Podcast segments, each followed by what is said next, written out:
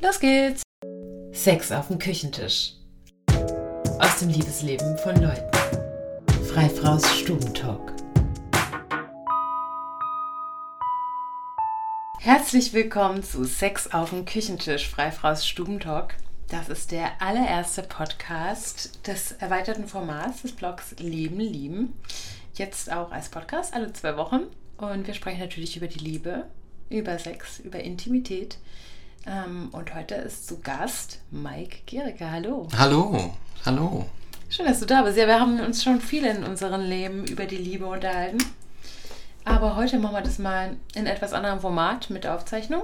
Mhm, sehr schön. Ich freue mich sehr, dass ich hier sein darf. Ich freue mich auch sehr, dass du da bist.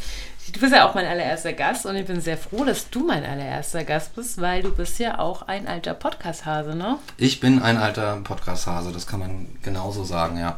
Erzähl doch mal. Ähm, ich habe einen Podcast seit fast 100 Folgen, wie ich letztens feststellte. Und dieser Podcast heißt Transphilosophisch und den mache ich zusammen mit einem guten Freund. Der heißt Rick Palm und äh, da geht es um, wie der Name schon sagt, Trans-Themen und Philosophie.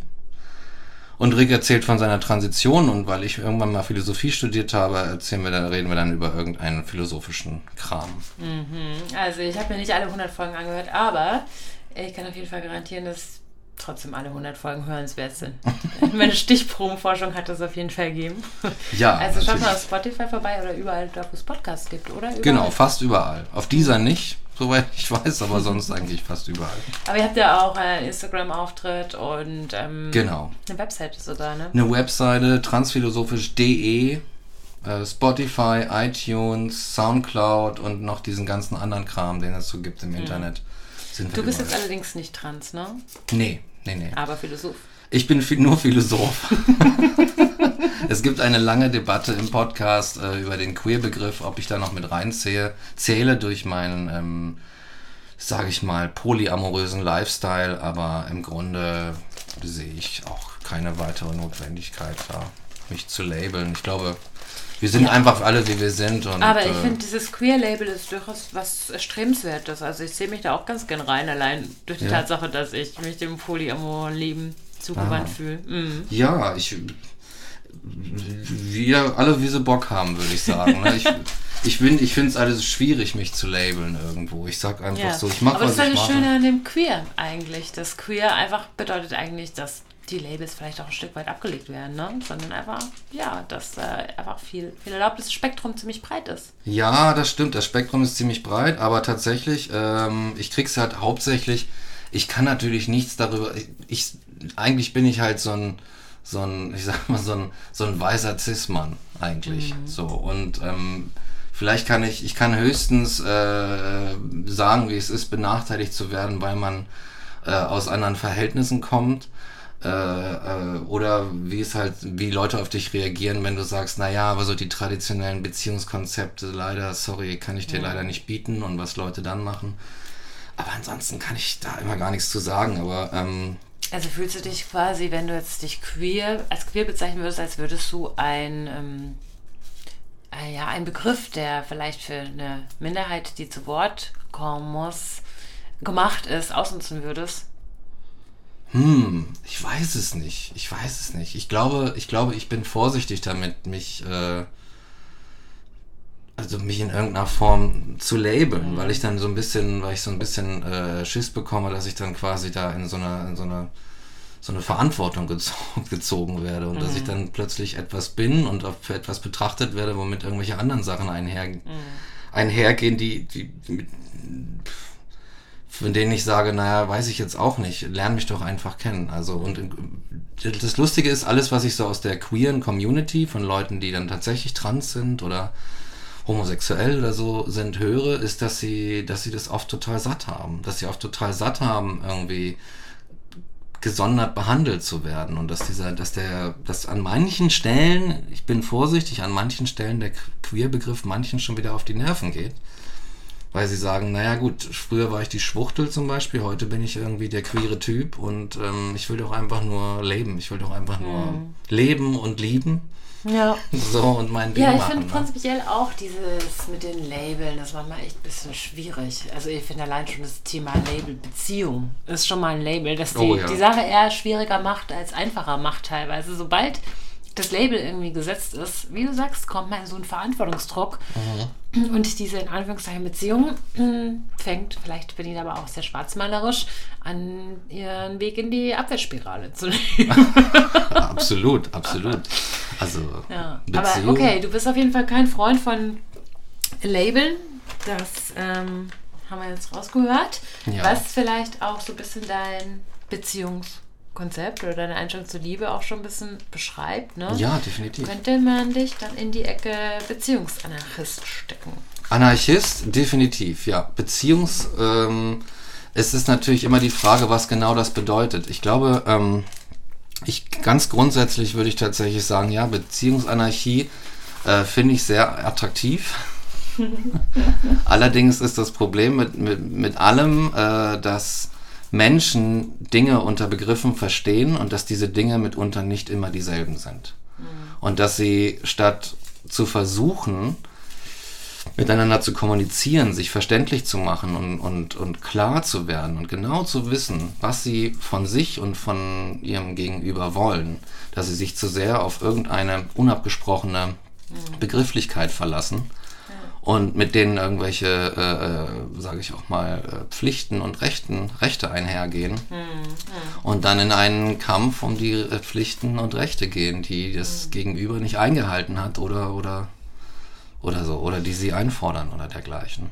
Ne? Ja, doch, das sehe ich ziemlich ähnlich. Also oftmals sagt man, okay, wir sind jetzt in einer Beziehung, ne? Und damit denkt man, hat man die Sache geklärt, weil Beziehung ist ja ein großer Begriff.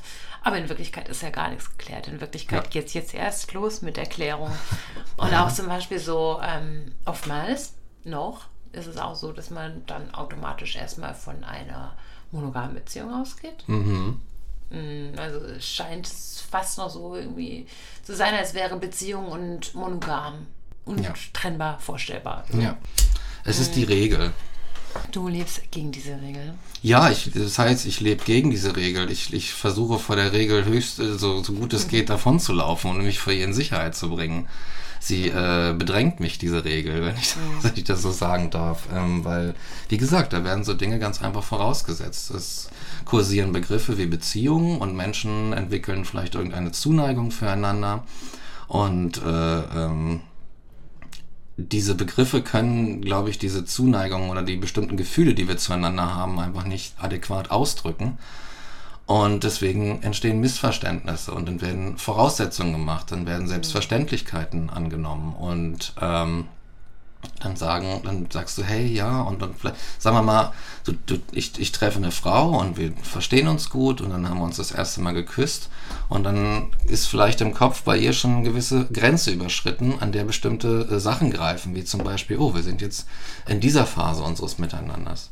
Und wenn wir jetzt sagen würden, wir sind in einer Beziehung, würde dadurch bei vielen, vielen Menschen, nicht allen, aber vielen Menschen automatisch vorausgesetzt werden, nun sind wir einander versprochen, auch im körperlichen und sexuellen.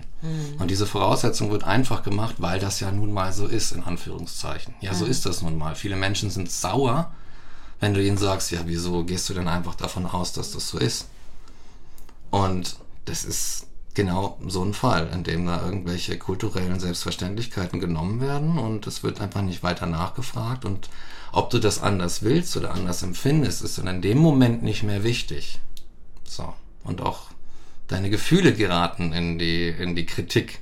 Ah, deine Gefühle können ja nicht richtig sein, wenn du nicht mit mir monogam sein möchtest. Also glaubst du, dass so. es prinzipiell ein Problem ist, äh, sich auf Begrifflichkeiten auszuruhen oder ist es schon was sehr beziehungsspezifisches, dass dieses Konstrukt der Beziehung einfach auch schon so viele problematische Annahmen beinhaltet? Also ich glaube, dass generell zwei Dinge, Beziehungen sind unheimlich schwierig, zwischen, generell bei uns Menschen. Ähm, also Beziehungen sind schwierig und ähm, wir können nicht anders als mit Begrifflichkeiten zu kommunizieren, weitestgehend, um solche Dinge klarzustellen. Irgendwann kommen die Begrifflichkeiten ähm, und ich glaube, ich glaube, wir haben noch kein, nicht die richtigen Begrifflichkeiten gefunden, mhm. um so klar zu kommunizieren, dass wir genau wissen, was das Gegenüber möchte und dass das Gegenüber weiß, was ich möchte in dem Fall. Ähm, solange wir diese Begrifflichkeiten immer nehmen, die wir im Kino gelernt haben, im Radio gelernt haben oder sonst irgendwo gelernt haben und einfach voraussetzen oder hoffen, dass, dass die andere Person das genauso mhm. empfindet und will. Also findest du, da könnte man langsam mal einen neuen Begriff für Beziehungen ins Feld führen? Ja, nicht, also ich weiß nicht, ob, ob es ein Begriff, ob ein Begriff reicht. Ich kann, also eine, eine klare Antwort kann ich da leider noch nicht drauf mhm. bieten. Auch nach 20 Jahren drüber nachdenken, wie blöde kann, habe ich noch nicht auf so ein Ergebnis gekommen. Aber ähm, ich glaube, äh, es wäre schön, wenn man da irgendeinen bestimmten Begriff hätte, aber letztlich bleibt uns, glaube ich, nichts anderes übrig, als zu sagen, ich öffne mich einem Menschen ich kommuniziere mit dem Menschen und ich ähm, gebe mir und dem Menschen Zeit, ihn, sie genau kennenzulernen. Hm. Und ich glaube, dafür braucht man auch Geduld. Und oft, ich glaube, dass Menschen halt auch oft andere Dinge in dieses Beziehung und Liebe und so weiter hineinprojizieren, äh, die sie dann hoffen, erfüllt zu sehen in dieser Beziehung oder durch diesen anderen Menschen, denen sie da begegnen, ohne das aber vorher so abzugleichen und abzusprechen. Und so entstehen Missverständnisse und ich glaube, man sollte da erstmal so ein bisschen bei sich, sag ich mal, den, den Hof kehren und dann mhm. ähm, der Sache, an die Sache mit Geduld rangehen, an Beziehung, mit Wohlwollen und, und Offenheit und mhm. Verständnis und Interesse und so. Na, ich persönlich tue mir da also wirklich auch schwer mit diesem Begriff Beziehung. Da haben wir ja auch diesen Artikel darüber geschrieben, Beziehung sprechen wir lieber von Verbindungen. Ähm, ich finde, Beziehung impliziert ja auch schon also eine gewisse Bezugnahme aufeinander, ne? Dass man, da kommt ja dieses Wort Ver Abhängigkeit automatisch schiebt sich da schon in meinen, meinen Deutungsraum irgendwie mit rein. So, das ne? geht schnell, ja. Hm. Ja, Abhängigkeit ist ein großes, schwieriges Ding, das, glaube ich, schnell entsteht in diesem Kontext. Ja, aber inwieweit braucht es denn für Beziehungen oder ich spreche lieber von Verbindung, wie gesagt, ähm, inwieweit kommt es denn ohne Abhängigkeit? Also überhaupt aus. Ich hatte vor ein paar Tagen tatsächlich ein sehr erleuchtendes Gespräch in meiner Bar, in der ich arbeite. Ähm, da saß ich da mit einem super sympathischen Gast, eine Zeit lang an der Theke, viel zu lang. und ähm, habe ihm so ähm, wieder mal meinen Anti-Beziehungsmonolog darunter äh, vorgetragen. Ne? Ähm, und ähm, auch gesagt, ja, es ist einfach so, du kommst da sofort in eine Abhängigkeit ich möchte einfach nicht in der Abhängigkeit von einem Menschen stehen. Und habe dann aber plötzlich mich so rausgezoomt gesehen, dachte so, hey, du argumentierst hier gerade total gegen Beziehung. Was aber dein Herz eigentlich möchte, ist eigentlich total Beziehung. Nur Aha. scheint da eine totale Diskrepanz zwischen deinem Kopf und deinem Herz irgendwie zu sein. Zwischen dem, was du möchtest und zwischen dem, was du dir in deinem geistigen Konstrukt da irgendwie zurechtgelegt hast. Hm. Vielleicht muss ich für mich einfach auch echt mehr akzeptieren, dass wenn man eine wirkliche Nähe möchte zu einem Menschen, dass man die Abhängigkeit vielleicht einfach akzeptieren muss. Also dass man vielleicht grundsätzlich, oder ich zumindest, ähm, für mich dann einfach vereinbart bekommen muss, okay, es ist auch okay, jemand zu brauchen und es ist auch okay, gebraucht zu werden, weil das ist die Grundlage einer Beziehung. Sonst ist es eine Verbindung und auch durch Flüchtigkeit gekennzeichnet. Sonst ist vielleicht eine gewisse Tiefe einfach auch verwehrt. Und vielleicht ist es gar nicht so negativ, wie ich dachte oder denke. Ähm, einfach auch sich selber einzugestehen, okay, ich darf brauchen. Ja, ey, definitiv. Also ich werde, wie gesagt, oft falsch verstanden, was das angeht, aber was du sagst, ähm, ist interessant. Ich glaube nur, also ich bin tatsächlich äh, ziemlich gegen, in Anführungszeichen, Abhängigkeit. Ich glaube, Abhängigkeit ist ein Problem. Vielleicht geht es ein bisschen mehr auch um Verantwortung, mhm. Verantwortlichkeit. Ich glaube, es ist überhaupt kein Problem äh, zu brauchen. Mhm. Und eigentlich ist es sogar, würde ich so weit gehen zu sagen, es wäre, es wäre infantil zu sagen, wir könnten völlig unabhängig sein und, es, und wir könnten ein Leben führen, in dem wir nichts und niemanden brauchen. Das ist, das ist ähm, noch schlimmer als utopisch, mhm. sozusagen. Wir, wir, wir sind abhängig. Unsere ganze Existenz ist Abhängigkeit. Zieh die Luft ab aus der Erdatmosphäre und du siehst, wie abhängig wir sind. Also nimm den Pflanzenwuchs weg und du siehst, weißt du, wir sind von Dingen abhängig und wir sind auch voneinander abhängig. Wir sind davon abhängig, dass irgendein armer Tropf montags oder wann auch immer den Müll abholt, damit uns sich bei hier nicht die, die, die Säcke stapeln und so weiter. Aber ich glaube, es geht in diesem Thema doch oft sehr um Verantwortung. Hm. Und dass wir uns äh, eben durch diese traditionellen Beziehungskonstrukte und auch die Monogamie, dass wir uns einander Verantwortungen zuschieben. Und zwar für gewisse, ich sag mal, Bedürfnisse. Und dass wir in der Beziehung dann sozusagen dort einen Beamten oder so installieren, der dann für diese, für die Befriedigung dieser Bedürfnisse zuständig ist. Mm, mm. Also die Selbstverantwortung eigentlich ein Stück weit abgeben. Ne? Genau. Und ich glaube, das ist so ein bisschen, damit wir sich uns nicht weiter damit auseinandersetzen müssen, weil es ist schwierig, Beziehungen zu Menschen zu treten haben wir uns irgendwann ein Konstrukt in, äh, erbaut und gehen da so rein und dann, ähm, genau, dann können wir die Verantwortung einfach abgeben. Wir geben sie ab an das Konstrukt und damit über Umwege an die andere Person mhm. und daraus entstehen dann die Abhängigkeiten, glaube ich. Also was sagt denn der Philosoph zum Thema Verantwortung? Ich habe das Gefühl, Verantwortung ist was, äh, was keiner wirklich haben möchte.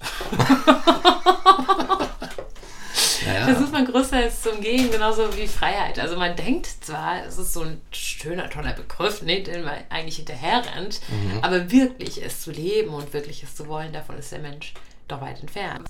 Also wir geben diese Verantwortung wahnsinnig gerne ab und das ist quasi die Mutter aller Systeme. Mhm. Dadurch haben wir Regierungen, dadurch haben wir ja. Institutionen, alles schön, um die Verantwortung abzugeben. Ja, jemand anders übernimmt die, ich kann mich hier schön raushalten, fein säuberlich und äh, ja, Spezialisierung und all das Mögliche, was uns eigentlich so ein bisschen in diesen kapitalistischen Untergang treibt, ist eigentlich mhm. ähm, das Ergebnis davon, Verantwortung abzugeben. Ne? Mhm, mh. Ja, Verantwortung. Ähm, ich glaube, dass Verantwortung per se nichts Schlechtes ist, aber dass wir uns halt immer aussuchen sollten, welche es genau ist. Und äh, ja, auch ich glaube, Freiheit ist so ein bisschen, ist auch so ein schwieriger Begriff. Ich glaube, dass absolute Freiheit einfach so eine, so eine Illusion ist, darauf bezogen, was ich vorher gesagt habe, dass ich nicht glaube, dass der Mensch unabhängig voneinander und von anderen Dingen leben kann. Also es gab ja auch mal den Begriff der Vogelfreiheit. Hm. Dass dann irgendwann die Kirche sagt, ja, dann geh doch raus und, und so weiter. Ne? Das war, glaube ich, ein furchtbarer Zustand. Und Freiheit muss nicht unbedingt was Positives bedeuten. So. In Abhängigkeiten sein kann auch irgendwie eine gewisse Sicherheit bieten. Ja. Aber es ist alles immer so eine Gratwanderung, weil zu viel Sicherheiten sind dann auch irgendwann ermüdend. Und irgendwie Verantwortung, die du gar nicht haben willst oder gar nicht tragen kannst oder zu viele der Verantwortung die äh, saugen dich dann aus, dann saugen dein Energielevel aus oder belasten dich einfach zu sehr. Du kannst die gar nicht leisten und so. Also es ist immer so eine, es ist immer so eine, so ein, so ein Versuch der Balance. Meinst du, dass jemand, der das Konzept von wirklicher Verantwortung richtig verstanden hat, okay, mhm. wirklich Verantwortung richtig verstanden, das sind natürlich sehr allgemeine Begriffe und sehr werten schon, aber jemand, der das Konzept von durchdringender Verantwortung verstanden hat, dass der denn überhaupt sich anmaßen würde, verantwortlich handeln zu können? Hm. Hm. Das kann ich nicht beantworten, glaube ich. Hm. Ich glaube, das weiß ich nicht. Ich glaube, je mehr man sich von einer, einer Antwort, Verantwortung gewahr ist, desto mehr ist man sich auch dessen gewahr, dass es ultra schwierig ist, diese Verantwortung zu erfüllen. Ne? Ja, also das auf jeden Fall. Mhm. Aber das geht mit so einigen Sachen einher. Ich bin ja auch, haben wir das am Anfang gesagt, ich bin ja auch Philosoph. auch, was bist auch. du denn noch? Das habe ich nämlich im Intro total vergessen zu erwähnen, was du denn noch alles machst. Ach, ich bin einfach zu viel, glaube ich. das ist schon eine, so eine furchtbare Frage, deswegen bin ich mal schon ein bisschen froh bin, wenn ich sie nicht beantworten muss. Aber ja, ich bin und jetzt geht die Liste los. Ja, aber das ist bei Kreativen immer so die Ja, Reaktion. ja, ja, also das ist immer die, die Frage, was machst du dann so? Erstmal so, oh Gott, frag nicht. Ja, ja. Und wenn exakt. diese Reaktion kommt, dann weißt du, dieser Mensch macht Kunst in irgendeiner Exakt. Form. Wahrscheinlich drei Sachen auf einmal. Genau.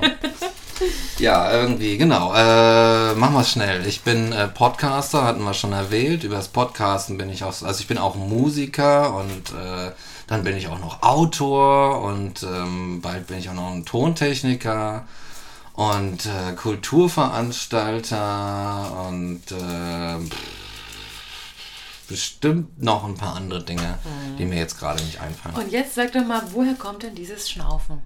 Schnaufen. Also wenn die Leute sagen, oh Gott, frag nicht, warum sind die Leute so überfordert damit, dass sie so vieles auf einmal machen? Es ist doch eine wunderschöne Sache, so vieles auf einmal zu machen. Naja, kommt drauf an. Kommt drauf an, ob du auch alles äh, zu deiner Zufriedenheit dann. Siehst du, Äh, da sind wir nämlich wieder beim Begriff Verantwortung. Ne? Sobald du dich nämlich dieser Sache verantwortlich fühlst, das zu machen, hast du wieder das Gefühl, du kannst eigentlich all diesen Bällen, die du in der Luft hast, gar nicht mehr so wirklich ja, werden. aber, ne? aber das ist der Betrieb. Das ist der Betrieb. Da würde ich das würde ich den Betrieb in die Schuhe schieben, weil der Betrieb ist. Äh, machen wir mal ordentliches Bashing hier, sorry, lieber Betrieb, aber der Betrieb ist ein Ausbeuterbetrieb. Und da werden mir einige der Leute da draußen, die in ihm sind, definitiv zustimmen.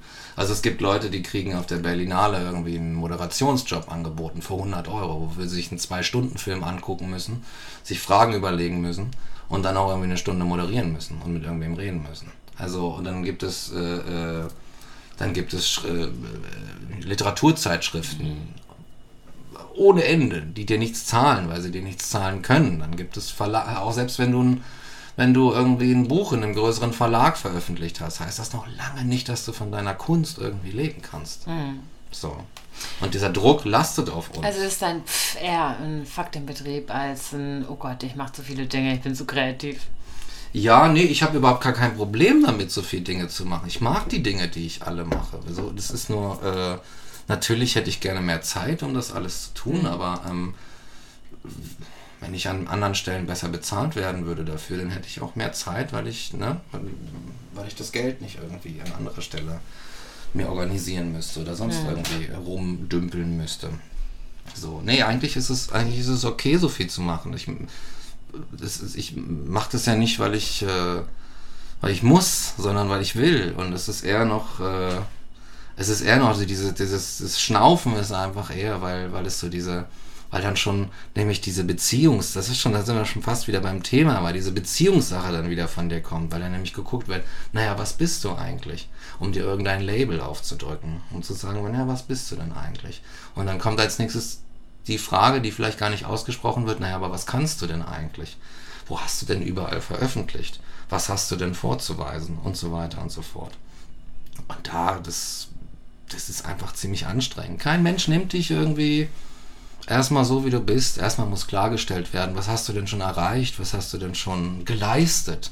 Alle, da ist immer so ein kleiner Christian Lindner irgendwo überall im, im Betrieb. Weißt du, der ist überall da. Und Ah, ich glaube, es ist immer auch eine eigene Interpretationssache. Also prinzipiell, ich habe dir jetzt einfach mal gefragt, was machst du denn? Mich? So, das ist ja total ohne Wertung, ne? Ja, ja. Ja, du, bei dir, aber dann nicht da draußen im Dschungel. Ach ja, lebt es eigentlich tatsächlich relativ wenig. Also wenn du dann souverän einfach dazu stehst, dass du die Dinge, die du machst, nicht ähm, in dem Maße erfolgreich machst, wie die anderen Leute eine Erfolgsvorstellung haben, dann wird das auch relativ schnell akzeptiert. Ja? Ja, denke ich schon. Also so, ich habe die Erfahrung gemacht, bei mir, je mehr, selber, je mehr ich selbst dazu stehe, dass ich halt Indie-Scheiß mache, ne? Und damit nicht erfolgreich bin und auch nicht reich damit werde, sondern dass ich es halt um der Sache willen mache, desto mehr wird mir das auch abgenommen. Desto inspirierender ist es teilweise auch für andere. Ja? Niemand hat doch wirklich Bock auf Erfolg. Also wirklich, also das, was mit Erfolg einherkommt, gemessen zu werden, skaliert zu werden, in Zahlen gemessen zu werden und Auflagen oder sonst irgendwas. Hat ja eigentlich niemand Bock drauf. Eigentlich hat ja jeder Bock, sich wirklich einer Sache zu widmen. Ja, Wenn er dann ja. als Künstler wirklich dahinter steht und sagt, nee, also ich mache das und das und das und das und auch wenn es keine hohe Auflage schreibt oder keine großen Zahlen, ich liebe das, was ich tue, Er löst es aber auch schon im Gegenüber so eine gewisse Erleichterung aus. Sicher, ich glaube auch einen gewissen Neid, weil ähm, ich, es ist tatsächlich, es ist dieser kleine Christian Lindner, der, der äh, da durch, die, durch den Betrieb hoppelt, hm. den ich meine. Denn es gibt, ich kenne halt, ich kenne tatsächlich so ein paar Leute so im Betrieb, auch in der Literatur, auch ein paar recht erfolgreiche Leute. Und ähm, das, dass du Erfolg hast, ist halt, heißt, heißt halt wirklich nicht, dass du zufrieden bist dadurch. Und ich glaube, dass viele Menschen, dass viele Menschen ähm, zumeist auch recht jung in so einen Betrieb hineingehen und, und dann tatsächlich erfolgreich sind und dann denken so, wow, krass, ich bin erfolgreich, ich kriege eine Bestätigung von außen, so eine große, ne, und, und die Leute und ich kriege diesen Preis und jenen Preis. Und dass es eine Enttäuschung ist. Dass es eine große Enttäuschung ist, weil es emotional nicht das bietet, was du dir so vielleicht in jungen Jahren in Anführungszeichen mhm. so vorgestellt hast. Und dass du dann trotzdem immer noch mit dir selbst alleine da stehst im Leben und einfach nur drum, rundum hoch dekoriert bist sozusagen. Mhm. Und, ne, ja, vielleicht prinzipiell einfach das Problem unserer Zeit. Ne? Sturm und Drang war auch ohne Erfolgsanspruch. Ja. Nie damit Aber Erfolg. das kommt mal wieder auf das Thema Beziehung zu sprechen. Ne? Ja. Ich glaube auch, dieses Erfolgsdenken ist halt auch in der Beziehung drin. Ne? Exakt, das ist Wie oft misst man denn eine Beziehung irgendwie an solchen komischen Erfolgskriterien? Ich muss teilweise echt sagen, da habe ich plaudere jetzt mal extrem aus dem Nähkästchen. Mhm. Aber ich habe auch äh, teilweise in meinen Beziehungen Sextagebuch geführt wie Echt? oft ich Sex habe, ja. Einfach nur, um zu gucken, ob die Beziehung gerade erfolgreich läuft. Völlig, ah. völlig verrückt, oder? Also das, das erscheint mir heute so krank. Damals war das völlig normal für mich. So. Mhm, also ja, auch, auch so im sexuellen Bereich hat man immer noch so diese krasse Erfolg, diesen krassen Erfolgsanspruch, ne? Das könnte echt vielleicht die Wurzel alles, allen Übels sein, auch im, im Beziehungsdenken. Ja, ich würde sagen, das ist eigentlich genau eine ganz ähnliche Sache ist, ne, wie das, was ich im, über den Literaturbetrieb erzählt habe. Du bist ja die, ne, das ist, das sind die gleichen Strukturen. Auch irgendwie da rausgehen und so weiter und irgendwie Leute kennenlernen. Das hat so, eine, so einen Dating-Charakter. Mhm. Und in Beziehungen ist es auch, ich glaube, es gibt inzwischen zumindest, ich weiß nicht, wie es früher war. Früher waren es vielleicht eher so kirchliche Tugenden und heute ist es auch so ein kleiner Christian Lindner, der auch in, in den Beziehungen irgendwie äh, immer dabei ist. Weil du bist die ganze Zeit, du bist dich am Selbstprüfen. Du musst ja vor dir selbst irgendwie dein Glück legitimieren. Bin ich glücklich genug? Ist es die bestmögliche Beziehung, die ich haben kann? Mhm. Und so weiter und so fort. Und schon in, in dem Versuch scheitert es, glaube ich, definitiv. Also ich glaube auch, dass es so ein Ding ist, was mit der Individualisierung einhergeht. Ne? Also, dass man diesen Glücksanspruch, diesen Selbstoptimierungsanspruch hat. Der Furchtbar. lastet so sehr auf einem. Ja. Freiheit bringt halt einfach auch ganz genau dieses äh, Schattengesicht irgendwie so ein bisschen mit. Ne? Ich würde sagen, das ist die, die Verantwortung. Freiheit, aber dann nutzt es sie auch. Ne? So, und, und du misst dich selber daran ständig an, an einer Glückskurve, wie, wie erfolgreich du eigentlich dein Leben gestaltest. So. Genau. Wie erfolgreich bin ich in meinem, in meinem Glück?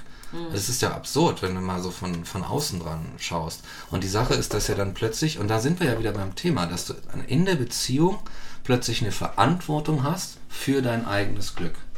Du mhm. musst mit dem Tool der Beziehung, mit dem Werkzeug der Beziehung, musst du zu einem, musst es zu einem erfolgreichen Glück bringen. Mhm. Und da ist der Kapitalismus, der, der ist schon in alle Ecken geflossen. Wie so ein Schimmel. Was ist denn die Lösung, wenn man das Problem dann erkannt hat? Hm. Ich weiß nicht, was die Lösung ist. Ähm, ich glaube, die Lösung ist tatsächlich äh, zu sagen, erstmal so ein sokratisches, ja, weiß ich nicht. Ich weiß auch nicht, was richtig ist. Keine Ahnung. Was, ich ich komme mal, wieder, komm mal wieder runter. So ein sokratisches Ju, weiß ich nicht. Einfach so. Das ist einer der größten, das ist einer der größten Sätze, die ich aus der Philosophie gleich zu Anfang mitgenommen habe. Mhm. Das ist ein Sokrates, der da sitzt und sagt, ich habe keine Ahnung, erklär's mir. Und das ist, das ist, das ist tatsächlich hohe Weisheit. Und ich glaube, es ist halt wie auch er selbst es fand, irgendwie der Anfang allen Wissens. Erstmal zu sagen, hey, ich habe keine Ahnung. Mhm. Und ich glaube, das ist, ich glaube, das ist, dass wir uns tatsächlich von solchen Dingen auch, wie diesem Erfolgsdruck, der ist ja nicht nur in den Beziehungen, nicht nur im Beruflichen, der ist, mhm. ist überall irgendwie mittlerweile, dieses kapitalistische äh, äh, Gift ist überall schon reingeflossen. Allein schon in diese Frage, die ich gerade gestellt habe. Was ist denn die Antwort, ne? Ja, ja, Das ne? ist ja auch wieder so eine völlig kapitalistisch durchdrungene Frage. So. Mhm. Als müsste das auf das Leben allgemein eine Antwort geben, auf die Beziehungsfrage allgemein eine Antwort geben. Genau. Das, das, das Lösungstool so. Wir müssen nur, nur schön weiter fleißig suchen und machen. ja. Ja, ich glaube, es wäre sehr erlösend, einfach herauszufinden, dass es die all allgemeine Antwort nicht gibt, dass die Lösung in der Problemsuche oder Lösungssuche liegt. Ja, ich glaube, es ist noch viel schlimmer ähm, äh, von dem Standpunkt aus betrachtet. Und zwar die Antwort, ähm, du wirst keine objektive Antwort kriegen, sondern allemal eine subjektive. Und diese subjektive Antwort, die wird wahrscheinlich nicht mal ewig sein. Es kann sein, dass du, sagen wir mal, zwei Jahre oder so in einer Beziehung bist, in der du es vielleicht geschafft hast, auf deinen, auf deinen, deinen subjektiven Eindrücke zu hören. In der du gesagt hast, ich mache, ich, ich, ich richte mich nach dem, was ich möchte. Und dass du zufrieden mit einer anderen Person bist, dass du eine Klarheit gefunden hast mit einer anderen Person. Und dass nach zwei Jahren irgendwas passiert und es wieder dahin ist. Und vielleicht ist das schon das höchste der Gefühle, weil wir streben nach irgendeiner, es gibt nach irgendeiner Sache, die auch in der Philosophie lange betrieben wurde, nach irgendeiner metaphysischen Wahrheit, nach irgendeiner metaphysischen Liebe, irgendetwas Höherem, was uns übersteigt und was ewig ist und so weiter. Und ich fürchte, das wird, ich fürchte, wir strugglen so sehr, weil wir das nie finden können. Das ist die Karotte vor dem Esel. Also, das würden wir niemals finden. Und Leute, die in ihren, nehmen wir mal so diesen Idealfall, ein, ein heterosexuelles Pärchen, fünf Kinder, Der Idealfall. polemisch gesprochen, polemisch gesprochen. Ja, ne, fünf Kinder, alle mit Locken und gut in der Schule und so weiter und so fort. Ne? Stell dir mal vor, da ist jemand und das, du, triffst, du triffst so jemanden und er sagt, oh, ich bin sowas von glücklich. So. Erstmal glaube ich das selten, wenn das Leute sagen. Und andernfalls, warum, warum gehen wir diesen Schritt zu sagen, oder warum gehen viele von uns den Schritt zu sagen, oh, das ist möglicherweise die Form, in der alle glücklich werden müssen. Warum sagen wir, es gibt da so einen Modus? Und wenn wir den erreicht haben, dann haben wir das höchste, dann sind wir reich. Das ist ja so ein Reichtumswille eigentlich. Ich will reich sein an Glück irgendwie. Warum tun wir das? Wegen Christian Lindner. Bist du irgendwie dafür bezahlt, Herzkampagne gegen ihn zu machen? Gegen ihn zu machen. Nein, ich will jetzt auch keine Werbung hier für ihn machen, aber ich habe ihn so ein bisschen auf den Kieker irgendwie. Ähm, genau, genug von Christian Lindner. Aber ich glaube, ich glaube, das ist so, so ein bisschen das Problem. Ähm, ich glaube, dass halt auch diese, diese, dieser Ideal in Anführungszeichen Modus, den ich gerade beschrieben habe, natürlich auch äh, jemand ist, der viele Abstriche machen muss.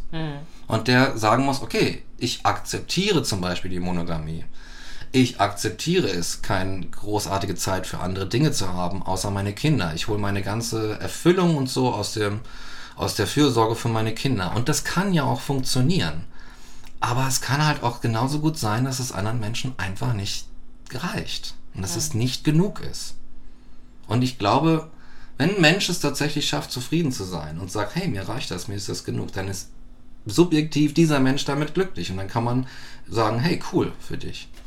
Aber sozusagen ich, sich selbst zu messen daran, weil man nicht auf sich selbst hören kann, zu messen an anderen Leuten oder Dingen oder Idealen, das wird dich nicht glücklich machen. Das wird dich auch nicht zu einer innigen Beziehung führen. Das wird dich ins Unglück und in die Einsamkeit stürzen. Ist meine Prognose. Ja, aber das ist ja sowieso eine prinzipielle Einstellungssache. Also ein Mensch, der ähm, so, so veranlagt ist, sich so ganz arg an der Fremdnorm misst auch und diesen krassen Leistungs- und Erfolgsdruck hat, der wird sowohl in als auch außerhalb einer Beziehung nicht unbedingt glücklich sein. Ne? Ja. Aber wenn man jetzt mal sagt, ähm, okay, gut, es gibt keine Antwort auf alles und es gibt diese metaphysische Wahrheit nicht, ist die Welt einfach ein Spielplatz. Try. Ja, Versuch, probier dich aus. Und ist dann nicht eben diese Beziehung vielleicht das wunderbarste Mittel, sich auszuprobieren, nämlich in, in Spiegelung eines Menschen, also in Kommunikation, in Interaktion, Eines Menschen oder mehrerer Menschen? Also, dieses Menschen oder dieser Menschen, mit denen du Beziehungen führst. Also, das ist sowieso das, das ein, ich, eine der meines Erachtens höchsten Dinge, die man tun kann. Aber das Wie ist ja auch die Frage.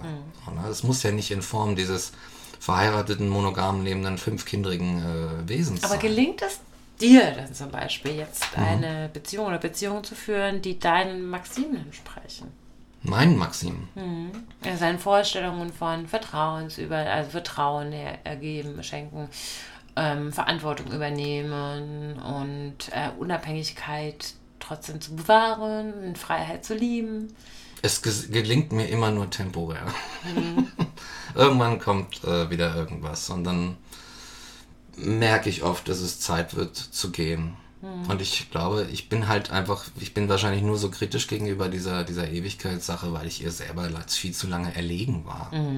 So, und weil ich selber dachte, oh mein Gott, dieser Mensch. Wie schön es ist mit diesem Menschen. Oh, diese Frau. Ich werde, wir werden uns ewig kennen und so weiter. Und dann Ja, ich glaube auch, Dauer ist manchmal echt ähm, eine Schwierigkeit. Das ist auch so ein Erfolgskriterium, an dem man Beziehungen misst. Wie lange ging die Beziehung denn?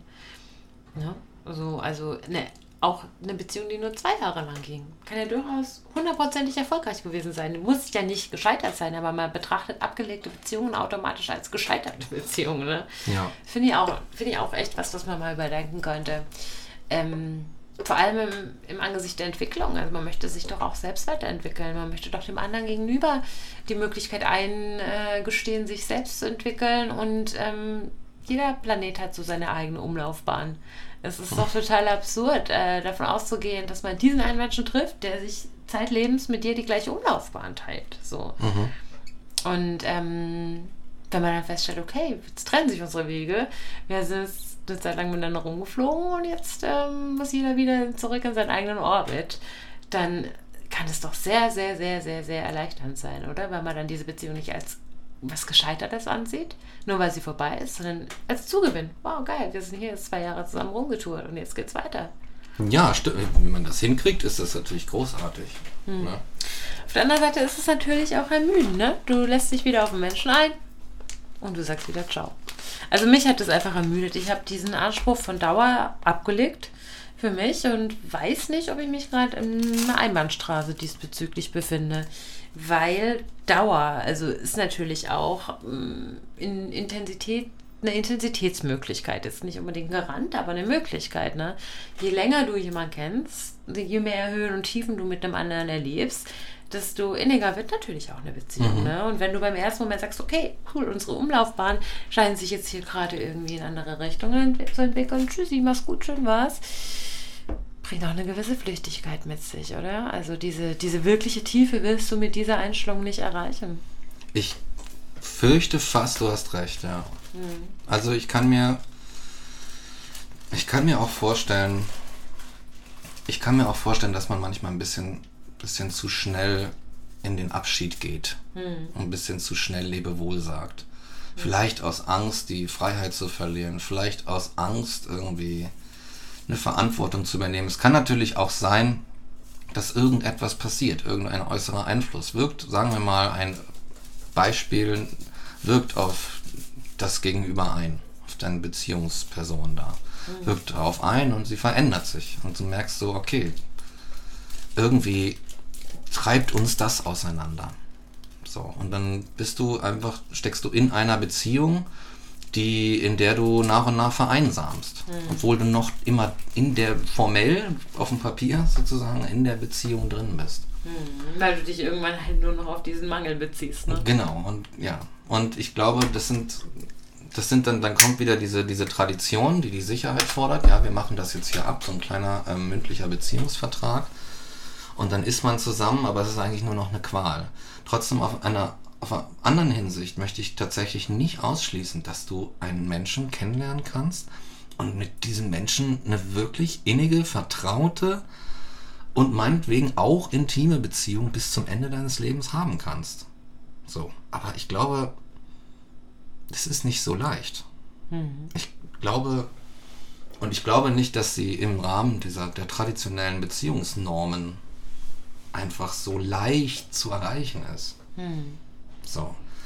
Ich meine, an der Stelle, sagen wir mal, du bist irgendwie fünf Jahre verheiratet. Ne? Und äh, an irgendeiner Stelle merkst du, oh Gott, ich habe sexuelles Interesse an einer anderen Frau. Also zum Beispiel. Was machst du dann?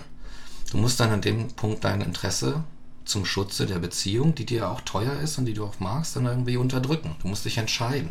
Vor allem zum Schutze der Beziehung ist ja eigentlich total absurd. Also da, ja. da baut man sich selbst so einen kleinen engen Kasten, ne, in ja. dem man sich dann eben auffällt, weil es scheinbar leichter zu überblicken ist. Aber wenn die Bedürfnisse plötzlich nicht mehr in diesen Kasten passen, dann bist du ja eigentlich diesem Untergang schon geweiht. So, ne? Ja, exakt. Ne? Wenn, wenn ich glaube nicht, dass wir dass wir auf so einem hohen Ross sitzen müssen, dass alle unsere Bedürfnisse immer restlos befriedigt werden müssen. Vielleicht gibt es auch Bedürfnisse, die gar nicht befriedigt werden müssen, weil sie vielleicht gar nicht so wichtig sind oder auch tatsächlich gar nicht irgendwie Glück oder sowas zur Folge haben, sondern eher so ein Echo aus unserer verkorksten Vergangenheit. Das kann auch sein, aber, aber andererseits halte ich es immer für den falschen Schritt zu sagen, ich begrenze mich jetzt hier selbst zu der Beziehung zuliebe.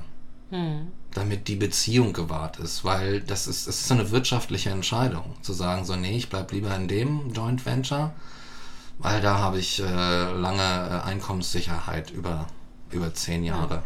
Hm. Es ist wie so ein, na, es ist, ich weiß nicht, du hast einen, hast einen unbefristeten Vertrag, so wie früher, und äh, du darfst aber nicht frei arbeiten nebenbei. Aber da kommt so ein richtig geiler ja. Job rein und sagt so, hey, nur auf Rechnung, sorry, ne?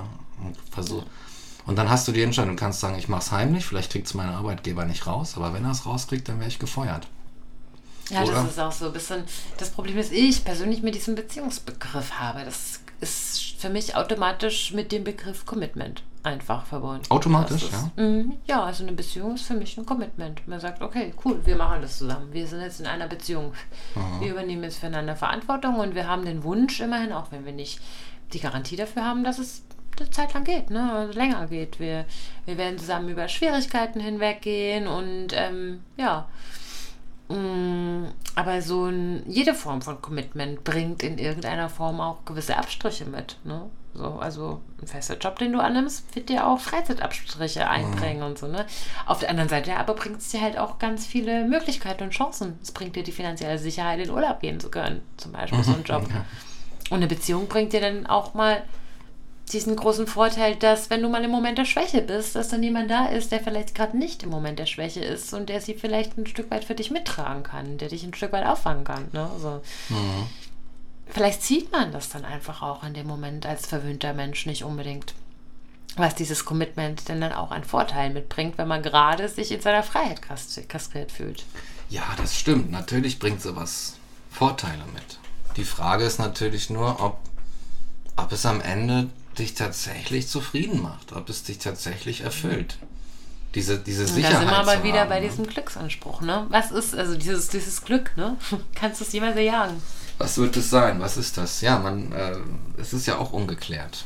Hm. Was ist Glück? Das ist ein furchtbarer Begriff im Grunde. Ach, guck mal, hier haben wir doch dieses Buch von dir, was ja. du zitieren wolltest. Eroberung des Glücks. Die Eroberung des Glückes von Bertrand Russell habe ich Vielleicht hat der da ja eine gute Antwort als Ich habe es noch nicht ganz gelesen. Ich habe jetzt ein Zitat über die Liebe rausgesucht. Ja, aber, ähm, mal raus. aber es ist kritisch, es ist ein kritisches Zitat. Ja, komm, gib uns das doch mal als These, mit der wir arbeiten können. Ja.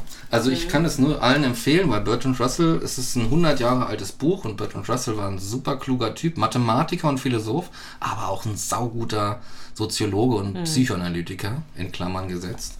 Kann man nicht anders sagen. Und ähm, genau, der hat nämlich äh, hier einen anderen Autoren zitiert seiner Zeit, einen Zeitgenossen, der gar nicht so berühmt geworden ist im Nachhinein. Ähm, und dieser Autor nimmt Bezug auf die vermeint, das vermeintliche Konzept der Liebe. Kannst du nochmal den Namen sagen, wenn wir hier schon zitieren? Ach so, ja, ja, das hätte ich gleich noch gemacht. Ähm, mhm. das, also das vermeintliche Konzept der Liebe der, im viktorianischen Zeitalter. Mhm. Der Autor heißt Joseph Crutch. Mhm. Wenn mich der, lustig, ich glaube, er wird so ausgesprochen. Sehr lustiger Name. Und, Wieso, was ist Crutch? Ja, Crutch ist der Schritt. Echt? das wusste ich ja gar nicht. Das passt vielleicht ganz gut in diesen, in diesen Podcast. Aha, das ist ja fast noch ein schlimmerer, schlimmeres Wort als Schritt. Crutch. Das hört sich schon sehr itchy an. Also, ja, das ist tatsächlich. Okay, ich huste nochmal, bevor ich lese. Ja. Okay, also er schreibt. Den skeptischeren unter den Viktorianern diente die Liebe als Ersatz für den Gott, den sie verloren hatten.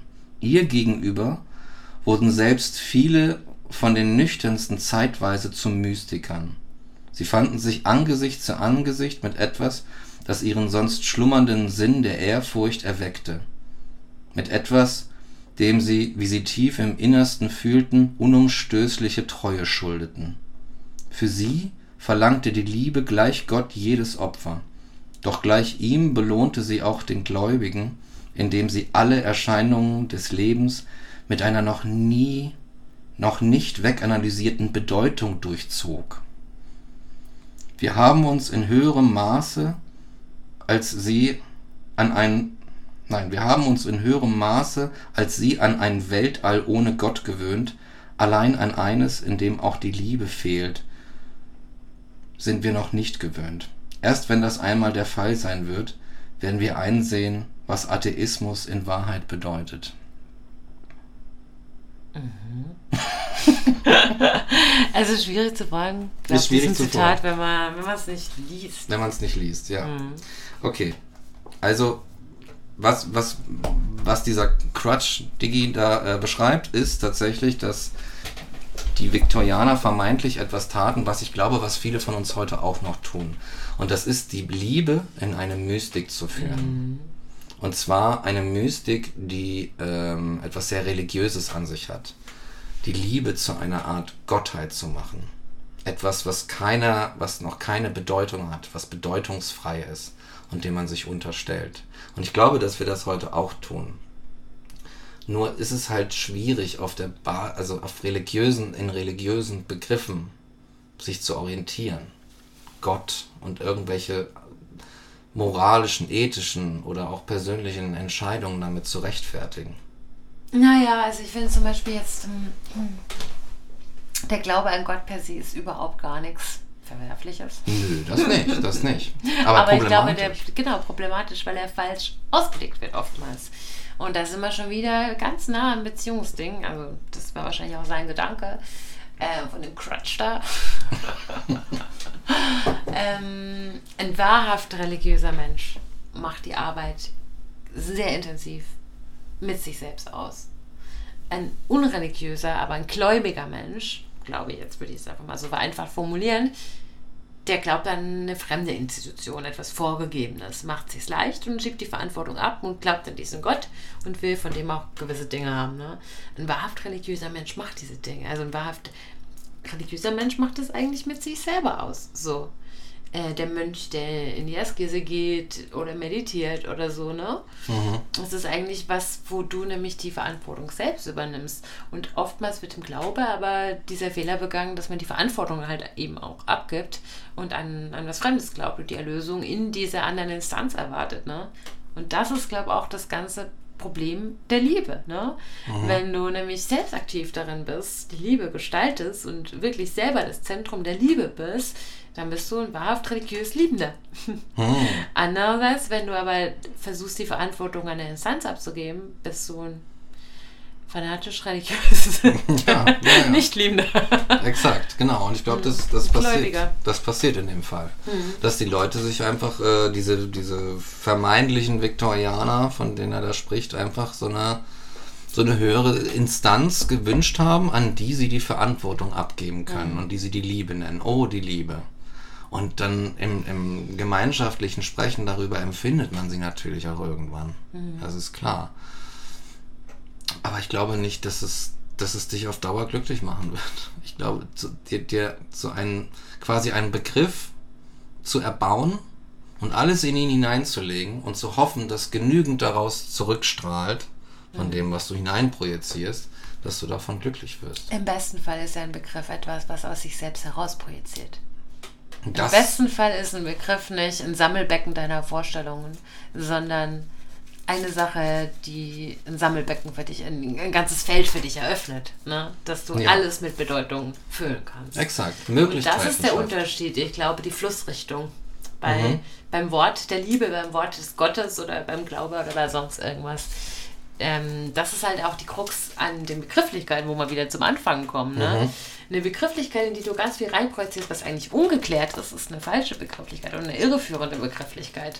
Wenn eine Begrifflichkeit für dich ein Wort ist für eine Vielzahl an Lehren und an, an Gewissheiten, dann ist es ein guter Begriff. Das ist immer die Flussrichtung. Ne? Woher, wo geht die strahlt der Energie die Begr der, also der Begriff die Energie aus oder absorbiert er sie?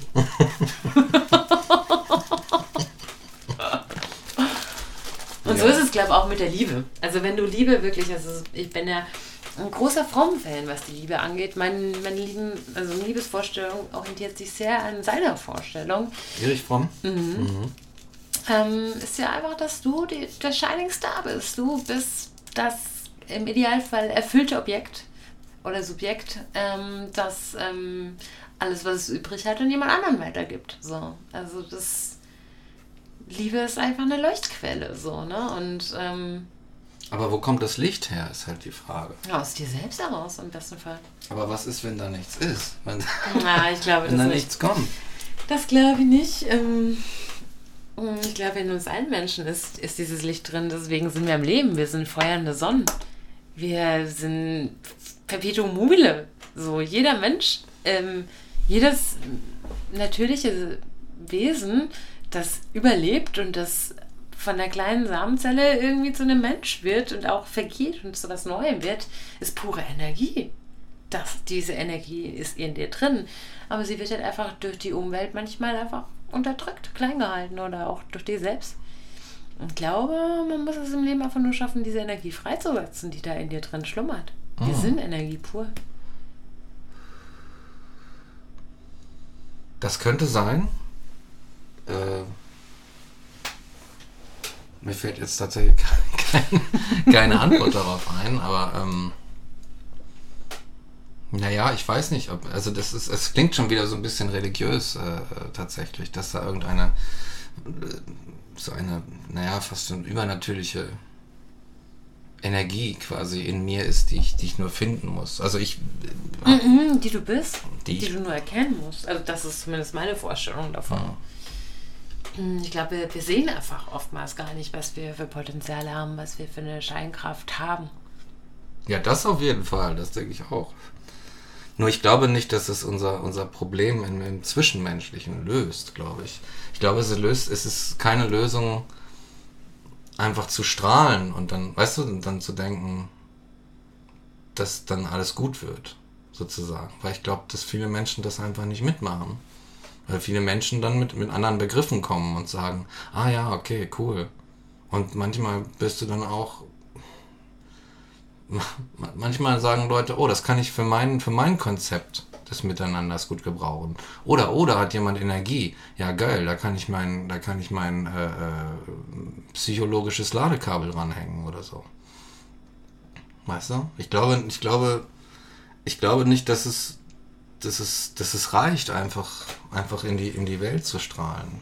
Mm, nee, so. ich glaube auch nicht. Ich glaube, also in die, in die Welt zu strahlen, allein ist ja ähm, damit ist ja dein Glück in Anführungszeichen schon mal gesichert, sonst könntest du ja nicht strahlen. Ne? Damit bist du ja schon ein zufriedener Mensch. Aber die wahre Magic passiert halt dann, wenn dein Licht auf nicht porösen Untergrund, also nichts Streuendes scheint, sondern auf ein ebenfalls strahlendes Subjekt. So. Und wenn dann dein Licht von jemand anderem wieder reflektiert wird und sich das Licht potenziert, dann ist für mich die wahre Magic da. Oh. Nicht, wenn mein Licht irgendwo abfließt oder geschwächt oder gedämmt wird, sondern wenn mein Licht nochmal von jemand anderem, der ebenso hell leuchtet, zurückgespiegelt wird und es dann eben noch heller wird. Hm. Und das ist halt auch diese Sache, diese Krux mit dieser Liebe. Weil wer ist denn bitte schon ein vollständig perfekt äh, strahlendes Sonnensystem? da ja. muss man erstmal hinkommen. Ne? Also finde doch auch erstmal jemand, der, der ebenso ist. Ja. Aber in der menschlichen Realität bist du wahrscheinlich einfach ein Mensch mit, mit Mängeln und wo die Leuchtkraft nicht immer ganz arg stark ist. Und du wirst auf Menschen treffen, wo die Leuchtkraft auch nicht ganz arg stark ist. Und du wirst dich auf einmal mit Problemen auseinandersetzen müssen, die eigentlich auch gar nicht deine Probleme sind. Mhm. Sondern die erst in der Begegnung zu einem anderen Menschen zu deinen Problemen werden. So. Ja, also sowas wie zum Beispiel Fromm oder verstehe ich auch mehr so als so eine Form von Liebe ist bei Fromm so eine, so eine auch so eine Art des Gebens einfach. Ja, aber er ist ja ganz arg zum Beispiel auch gegen diese kapitalistische Tauschgeschichte. Ne? Also ja, ja, das ist Fall. eben kein Tauschhandel, sondern es ist einfach nur pures Geben in der Verantwortungsübernahme auch. Ja, Verantwortung spielt auch bei ihm mhm. äh, eine Rolle. Aber wenn du geben möchtest, musst du erstmal was zu geben haben. Musst du erstmal was zu geben haben, genau. Und die Frage ist, wo das herkommt. Und das mhm. ist, ein, wenn jetzt ein, und das Konzept, was du jetzt gerade beschrieben hast, das klingt für mich so, als wäre uns da quasi von Natur aus was mitgegeben, was halt sowieso schon da ist und strahlt. Ja, gut, das, okay, das ist jetzt unbedingt, ich möchte jetzt nicht unbedingt fromm reinlegen, diese Interpretation. ähm, aber ich glaube, das könnte ich tatsächlich auch. Also ich glaube, dass er da auch so ähnlich gestrickt ist. Das ist wahrscheinlich eine sehr buddhistische Herangehensweise an diese Dinge, eine sehr buddhistische Einstellung. Ich glaube, wir sind erleuchtete Wesen. Wir haben es nur noch nicht gecheckt. Echt? Ich bin tatsächlich mhm. der gegen, gegenteiligen Auffassung. Ich glaube, dass wir alles andere als erleuchtet sind. Vor allem in dieser Kultur, in der wir leben. Ich glaube, dass wir. Ja, ist das glaube ich auch eben, dass unser, dass unser Dasein und all diese ähm, Schmerzen, die wir dadurch leiden, dieses ganze Karma in Form von Leid, ne? dass das halt einfach unsere Leuchtkraft bricht. Aber sie ist dennoch da. Sie schlummert irgendwo ganz, ganz tief in dir drin. Also leg sie frei. Befreie dich von dem, was dich belastet. Befreie dich von allem, was dich, ähm, deine Leuchtkraft dimmt. So. Ja, und ich glaube, in manchen Beziehungen, wenn das jetzt so, wenn das so ist, in manchen Beziehungen wäre das absolut nicht möglich. Ja. Ich glaube, in manchen Beziehungen, und ich spreche natürlich jetzt nicht nur von romantischen oder intimen Beziehungen, sondern generell von zwischenmenschlichen Beziehungen. So.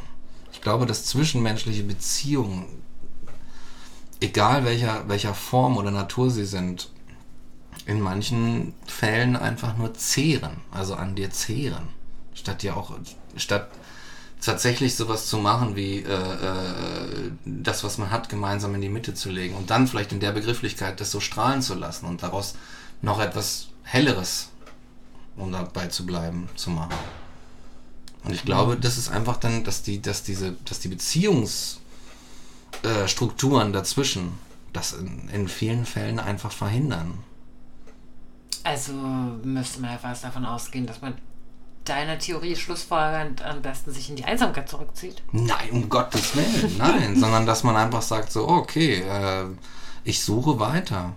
Ich mache weiter. Ich gucke weiter. Ich suche, ich suche nach mir, weil ich glaube, ich habe, glaube ich, ein Problem damit zu sagen, es ist in mir schon alles da und ich kann alles alleine aus mir selbst heraus erreichen.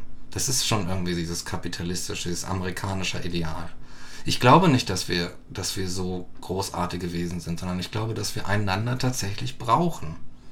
Und dass wir einen Weg finden müssen, uns einander zu helfen. Und, einander, und miteinander gemeinsam groß zu werden, weil wir eben nicht 100% frei sind, weil wir einander brauchen. Und dass wir Wege finden müssen, um das zu potenzieren. Und mein liebstes Beispiel ist dabei immer die Musik. Aber ganz kurz einen Schritt zurück, mhm. ganz gleich auf dein Musikbeispiel eingehen, aber ich glaube nicht, dass es was ist, was sich ausschließt. So, also wenn du die perfekte Naturform bist, die Perf Perfektion manifestiert in Form eines Menschen, hm, dann heißt es doch nicht, dass ähm, du andere nicht brauchst, sondern dann, dann betrachtest du dich als Einheit und als Teil von diesem ganzen Kosmos. Ne? Dann legst du vielleicht auch dieses Ego ein bisschen ab. So, ne? Dann dann in dem Moment, wo du wirklich pures Licht bist, da trinkst du alle Wände, da gibt es keine Schranken mehr. So, da bin ich du, da bist du ich. Und dann, ähm, natürlich geht es nicht mehr ohne, weil alles eins ist. So.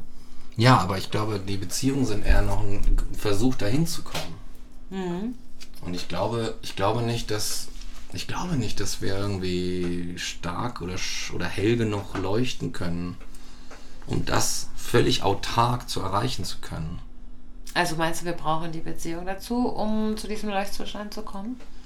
Naja, ich glaube, du kannst schon eine Weile lang irgendwie ganz äh, zufrieden leuchten mit dir selbst, aber ich glaube auch, das ist nur eine temporäre Sache. Also irgendwann wirst du einsam bleiben, auch wenn du allein bist. Also auch wenn du sagst, so, ich bin mir selbst genug. Ich glaube nicht, dass es dass wir so alleine sein können. Ich dachte mal, man kann völlig autark sein, aber inzwischen. Aber dann musst du es ja auch nicht sein. Also das, du musst es ja nicht sein. Das ist ja dann auch nicht ein Anspruch, den du verfolgen musst. Ähm, du kannst ja durchaus dann in, in die Liebe gehen, in die Liebesbeziehung kannst du eingehen, wenn du trotzdem ein leuchtendes Subjekt bist. Ja, ja. Spricht, es widerspricht sich ja nicht. Nee, aber ich glaube, ich glaube, ich verstehe vielleicht einfach gar nicht so richtig, was du meinst. Weil ich glaube, ich würde ich würd uns nicht als perfekt bezeichnen. Ich glaube nicht, dass wir, dass wir perfekt sind und dass Perfektion etwas eher so eine, so, eine, so eine Sache ist, die Menschen sich ausgedacht haben, aber die niemals auf uns zutreffen wird. Ja, das ist halt die Frage, was du als Perfektion begreifst. Ne? Also ich begreife als Perfektion nicht die perfekte Perfektion, sondern die imperfekte Perfektion. Oh, okay. Verstehe. Das ist, okay, die ist dann, okay, dann bin ich äh, ein, das klingt für mich widersprüchlich, dann bin ich dem ein bisschen auf den Leim gegangen, offenbar.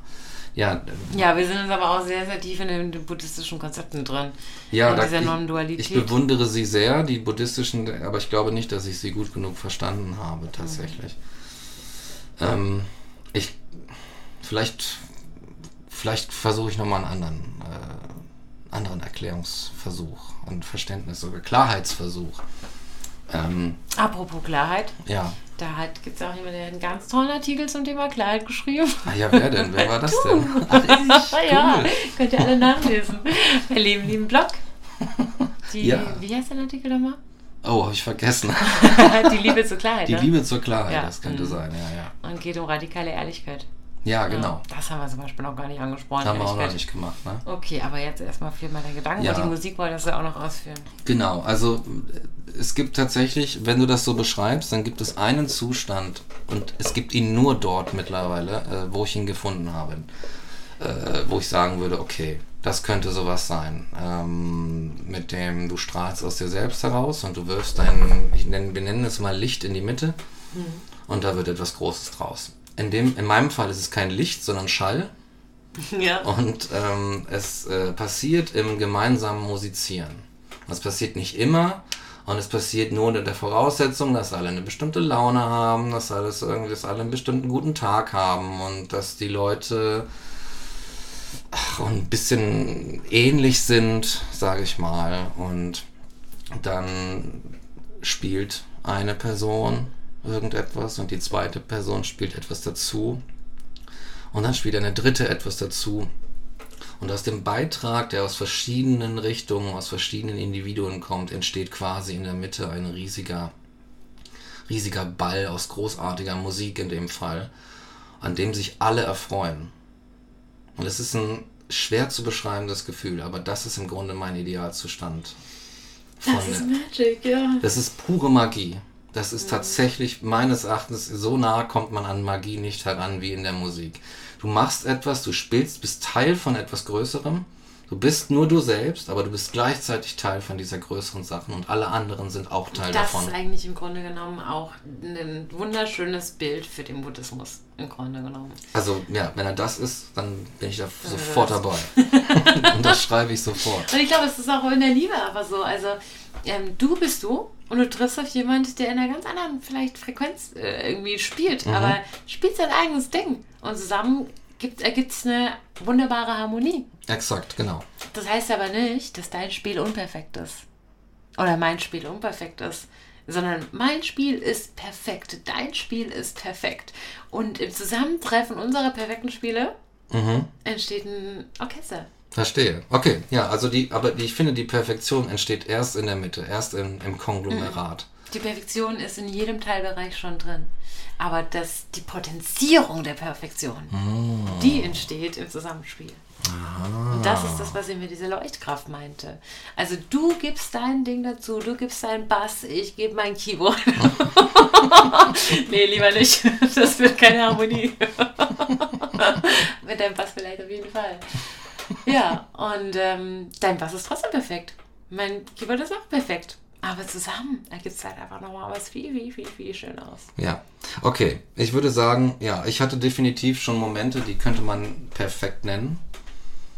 Und das Ding ist, sie waren halt auch sie waren auch im Nachhinein, wenn wir das Glück hatten, mitgeschnitten zu haben, immer noch irgendwie so, oh Gott, ich kann immer noch das Vibrieren irgendwie in den Adern spüren von diesem Moment. Aber es war so eine Sache, die in diesem Moment war. In diesem Moment warst du mehr als du selbst. So. Aber du wärst es ja ohne die anderen nie gewesen. Mhm. Weißt du? Es kann sein, dein, dein, in meinem Fall weiß ich nicht, vielleicht, sagen wir mal, es ist ein Basslauf gerade. Es ist halt einfach nur ein Basslauf erstmal. Mhm. Der ist schon okay, so wie er ist. Der ist, gibt's nichts dran auszusetzen, so. Aber richtig richtige Magie wird erst daraus, wenn Menschen sich zusammenschließen. In der Interaktion. Dein Bassspiel verändert sich ja auch dadurch oder wird dadurch geführt von dem, was du hörst Exakt. von außen. Genau. Dann gehe ich hier nochmal, ah, hier setze ich nochmal zwei Achtelnoten rein, wenn die anderen beiden das spielen. Und so schaukelt man sich langsam hoch. Und es ist, es ist eine spürbare Geschichte. Alles brummt und brodelt in dir in hm. diesem Moment. Und ich glaube, das könnte, also für mich sind diese Musikanalogien immer das Klarste, was es gibt hinsichtlich mhm. in Beziehungen. Wenn du so einen Moment erreichen kannst, in dem zwei, meinetwegen auch mehrere, einfach sowas hinzugeben zueinander und was gemeinsam tun, mhm. das für alle zu einer unglaublichen, gigantischen Magie eskaliert, dann ist das definitiv etwas. Ja, ich glaube, die Musik ist da ein sehr, sehr dankbares Bild, aber ich glaube, das kann man auch auf jede andere Kunstform übertragen. Bestimmt, also wenn ich jetzt was schreibe, ne, mhm. dann ist es im Grunde genommen erstmal nicht wirklich wertvoll. Außer es kommt jemand und er liest es. Und wenn es dann jemand kommt und er liest es und er kann auch noch mitfühlen, kann mhm. auch sein eigenes Gefühl damit reingeben. Zack, Musik. Ja, ja, ja. Dann ist es erst wirklich wertvoll. Also was ist Kunst? Kunst ist sowieso nur etwas, wenn ein Rezipient dazukommt. Ja, so, vorher ja. ist es keine Kunst. So. Ja. Oder vorher ist es vielleicht ein Hilfsmittel für dich, irgendwas zu verarbeiten oder in irgendeinen Prozess zu gehen. Aber es ist erst in der Interaktion, wird es wirklich zur puren Magie. Mhm, mhm. Ja. Ha, ja, ja, ja, dann haben wir diese Sache vielleicht doch noch gelöst. Vielleicht. also, was, wenn wir das versuchen, dann auf diese Beziehung zu übertragen, vielleicht muss man einfach auch wieder the power of the now irgendwie so ein bisschen dem mehr Aufmerksamkeit geben. So, vielleicht ist eine Beziehung in manchen Momenten absolut wahr, perfekt und ein wunderschönes Zusammenspiel. Und im nächsten Moment ist es einfach unharmonisch. Und ähm, dann halt zu sehen, wow, krass, wir haben eine Zeit lang richtig geil zusammen gespielt. Mhm. Und jetzt ähm, bin ich irgendwie gewachsen, du bist gewachsen, wir sind in andere Richtungen gewachsen. Jetzt ähm, wechseln wir die Band. Exakt. So. Du, du tust etwas und es ist großartig und du wächst an, diesem, an dieser Gemeinsamkeit, mhm. die ihr geschaffen habt. Und du gehst, deswegen habe ich vielleicht auch ein Problem mit dem Perfektionsbegriff, weil du ja zumindest minimal nicht als dasselbe Individuum wieder hinausgehst aus dieser Sache. Mhm. Sondern du hast etwas, du nimmst etwas mit, du bist in einer Form bereichert. Und da so. unterscheiden wir uns aber mit unserem Perfektionsbegriff und auch mit unserem Leuchtanspruch. So. Weil ich ähm, sage halt, du bist in jedem Moment perfekt im Grunde genommen. Also du bist in dem Moment, wo du heute dein Bass spielst, genauso perfekt, wie in dem Moment, wo du morgen noch ein krasseres Ding raushaust. So. ja. Ich glaube, ich, ich glaube, ich, ich sträube mich gegen den Perfektionsbegriff, weil er, weil er so statisch klingt, mhm. dass schon etwas fertig ist. Aber ich will ja nicht fertig sein. Das wäre für mich die, das wäre für mich ein, ein Todesgedanke. Ja, aber du kannst mir zum Beispiel, nee, fertig? Ja, ja, ja, verstehe. Ja, voll, da bin ich total bei dir. Ankommen ist nicht das Ziel, sondern der Weg. so. Finde ich auch. Aber ähm, Perfektion ist für mich Erfüllung. In dem Moment, wo du deinen Raum ausfüllst. So. Mhm. Und das bist du in dem Moment, wo du heute deinen Bass so weit beherrschst, wie du deinen Bass beherrschst, mhm. erfüllst du deinen Job im Rahmen deiner Möglichkeiten. Perfekt. Mhm. So, morgen sind deine Möglichkeiten anders, du bist gewachsen und du bist wieder perfekt dafür. Und das ist für mich eine sehr erleichternde Perfektionsvorstellung. So. Dass, mhm. dass man sich nicht als mangelhaft bezeichnet, weil man gewisse Entwicklungsschritte noch nicht durchlaufen hat. Mhm. Oder weil nicht, also so, so, dass einfach immer alles eigentlich im Grunde genommen perfekt ist. Mhm. Das heißt nicht, dass es nicht noch mehr gibt. Mhm. Ja, also Exakt. Also ja, gut, ich, da, da können wir uns drauf einigen. Weil ich meine, im Grunde genommen, die absolute Perfektion, von der wir da gerade sprechen, wäre eine Kakophonie. Ja, also ist dann nicht erstrebenswert. ja, weißt, eben. Dann, oh, ich meine, wenn ich, ich stelle mir den Moment vor, in dem ich, äh, in dem ich alles erledigt habe, in dem mhm. es kein, keine höheren Horizonte mehr gibt, gar nichts. Mhm. Das ist das braune Bild, ne? Wenn man irgendwann immer noch eine Farbe dazu gibt und irgendwann hat man sein Bild verkackt. Exakt, genau. So ungefähr. So stelle ich mir das vor. Das ist ja furchtbar. ja, voll. Wenn es da nichts mehr zu. Also ich hatte tatsächlich. Also es ist ja auch so, ich kenne ja auch Depressionen und die ganze Scheiße, ne? Und ähm, ich finde, diese, das, ist, das erinnert mich einfach daran, dieser Gedanke, dass du sagst, so das ist die Spitze des Eisberges. Es ist scheiße und besser wird's nicht. Also, beziehungsweise es gibt jetzt nichts mehr, was ich erreichen kann. Das ist, finde ich, so ein Ausdruck von, von Perfektion, der sich auch in Beziehungen einstellen kann. So, oh, es geht bis hierhin und nicht weiter. Hm. So, wir können uns nicht weiterentwickeln. Alles, was du spielst miteinander in der Beziehung, Hm. ist einfach schon so, hm, nee, ich, ich wachse nicht daran. Hm. Ich kann nicht daran wachsen. Und deswegen ist es eine Qual. Hm. Weißt du? Ja, aber ähm, ja. Ich meine, guck mal, die, die besten Künstler waren die, die unter einer Beschränkung gelitten haben, finanzieller Beschränkung zum Beispiel, und haben aus der Not die Tugend gemacht. und ich glaube, die wahre Freiheit, die existiert auch erst im Spüren der Schranken. So. Und dann ist doch Beziehung die absolut perfekte, perfekte Voraussetzung für die Auseinandersetzung mit sich selbst, indem man immer wieder Schranken spürt. So. Und merkt, hier ist kein Wachsen mehr möglich. Tschüss. So. Tschüss, aber tschüss, aber mit gutem Willen. Tschüss, aber mit Danke. Und tschüss nicht mit Fuck, scheitert so, sondern immer noch mit einer Dankbarkeit und mit einer Freude darüber und immer noch mit einem Anerkennen, so, hey, das war fucking perfekt. Auf geht's in die nächste Perfektion.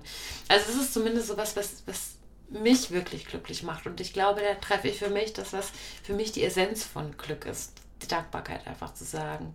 Perfekt.